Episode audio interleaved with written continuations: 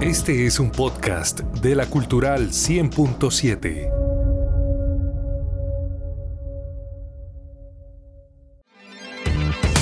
Conéctate con las novedades tecnológicas y avances del mundo digital en la Cultural 100.7.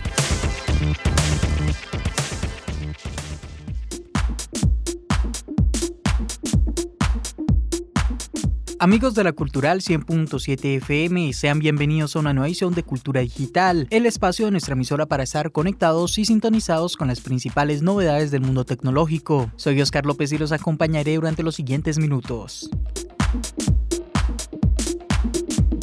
Comenzamos hablando de Google, ya que lleva restringiendo las posibilidades para grabar llamadas desde hace casi 10 años, aunque este 2022 será el año para darles el golpe definitivo. Android 13 es más agresivo que nunca con los permisos y la actual versión 12 también está centrada en mejoras de cara a la privacidad. Ahora el próximo paso será echar de Play Store a todas las apps que pidan permiso para grabar llamadas. Y es que Google celebró en días pasados un evento con desarrolladores explicando las novedades de cara a las políticas de privacidad en Google Play. Uno de los cambios más relevantes fue la noticia de que las apps de Play Store no podrán usar el permiso de accesibilidad para grabar llamadas. El permiso de accesibilidad es especialmente peligroso, se puede controlar un móvil completo usándolo, por lo que Google está limitando cada vez más sus posibilidades. Con el auge del malware en Android, las apps lo van a tener complicado para pedir dicho permiso, pero ojo que hay una importante excepción aquí, y es que las apps nativas del sistema podrán seguir cumpliendo con esta función ya que no requieren permiso de grabación de llamadas. Pese a estas restricciones, hecha la ley, hecha la trampa, podríamos decir, las limitaciones de Google hacen referencia a las apps descargadas desde Google Play Store. Si descargamos el APK desde una fuente externa, seguirá funcionando ya que no habrá un bloqueo del sistema,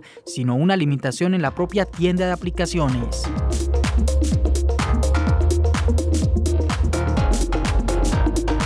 Spotify sigue creciendo, innovando y es que tras una prueba inicial del año pasado ha empezado oficialmente el despliegue de los video podcasts. Se trata de una función que como su nombre lo indica busca combinar dos alternativas de consumo para un mismo contenido. Ahora Spotify ha anunciado que los creadores de Estados Unidos, Reino Unido, Australia, Nueva Zelanda y Canadá tendrán la posibilidad de crear video podcasts a través de su plataforma Ensure, de momento la única herramienta habilitada. Se trata del primer grupo de países en que la compañía ha habilita esta función para todos sus creadores. La plataforma se enfrenta a varios desafíos en un mundo con cada vez más competencia, YouTube, Twitch, Apple Music, Podcast, entre otros. La compañía no solo tiene que convencer a los usuarios a que se queden en su plataforma, sino que también atraer a los creadores de contenidos para ofrecer un catálogo interesante. En este sentido, los videopodcasts también adoptan las herramientas de monetización que la compañía viene impulsando. Los creadores van a poder generar ingresos a través de las suscripciones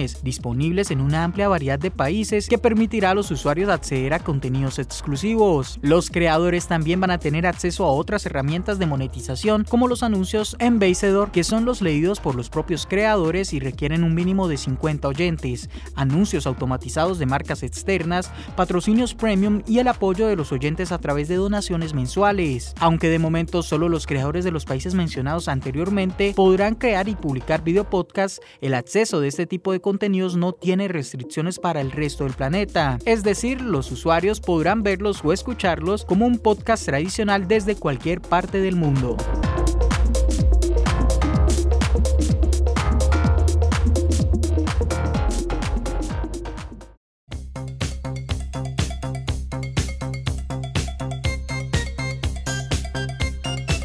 Pasando a la información de la telefonía móvil, la Unión Europea está buscando adoptar un cargador único para diferentes dispositivos electrónicos y parece que puede ser una realidad en poco tiempo, aunque a Apple no le guste. El proyecto busca que el Comité de Protección del Consumidor y Mercado Interior del Parlamento Europeo adopte una posición positiva en la parte inicial de la iniciativa. Los eurodiputados tendrán que votar por el proyecto de ley para aprobarlo, discutirlo y posteriormente pasarlo a los gobiernos de cada nación. Apple aseguró estar en contra contra de esta iniciativa al igual que Android, pues dañaría la innovación y crearía muchos residuos de los consumidores. Las empresas defienden su postura por la cantidad de cables que serían tirados a la basura por la unificación de criterios, pero la Unión Europea piensa diferente, ya que asegura que la propuesta está enfocada en avanzar en la sostenibilidad de los productos en el mercado de los electrónicos. El proyecto está preparando el camino para que las empresas no puedan limitar injustificadamente la velocidad de carga y garantizar un estándar. Las empresas tendrán que incluir un cable con la entrada tipo USB-C en sus productos o adaptar una entrada, aunque el primero es lo más fácil para todos. Se espera también entonces que tablets, cámaras, auriculares, consolas y altavoces en un futuro de aprobarse también deban tener esa entrada o adaptador incluido.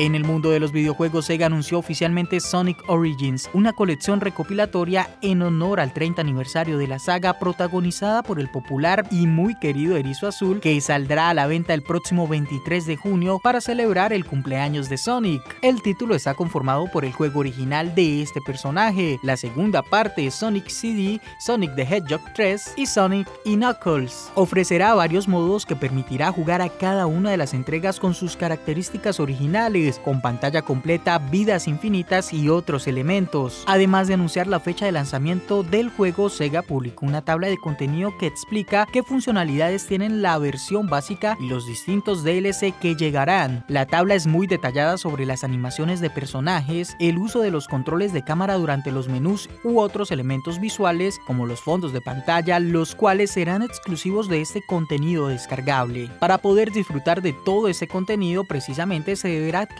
el Premium Fun Pack, cuyo precio se desconoce al momento, para así tener acceso a las misiones en modo difícil, el Litterbots Background, las animaciones de los personajes en el menú principal, los controles de cámara y la banda sonora original de los títulos de Mega Drive y Genesis. La legendaria mascota de Sega entonces actualmente está teniendo mucho éxito en la pantalla grande gracias al reciente estreno de la secuela de la cinta Live Action. Ahora, desde la compañía, esperan aprovechar todo esto.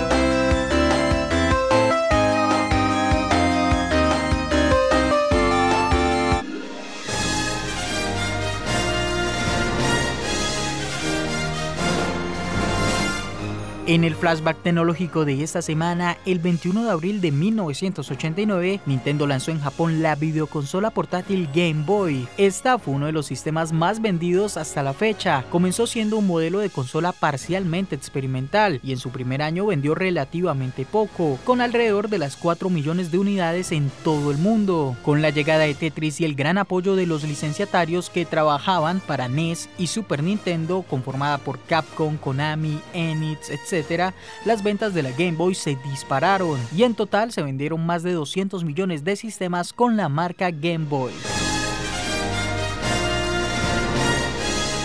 Amigos, eso ha sido todo por esta ocasión. Nos escuchamos la próxima semana para más novedades del mundo digital.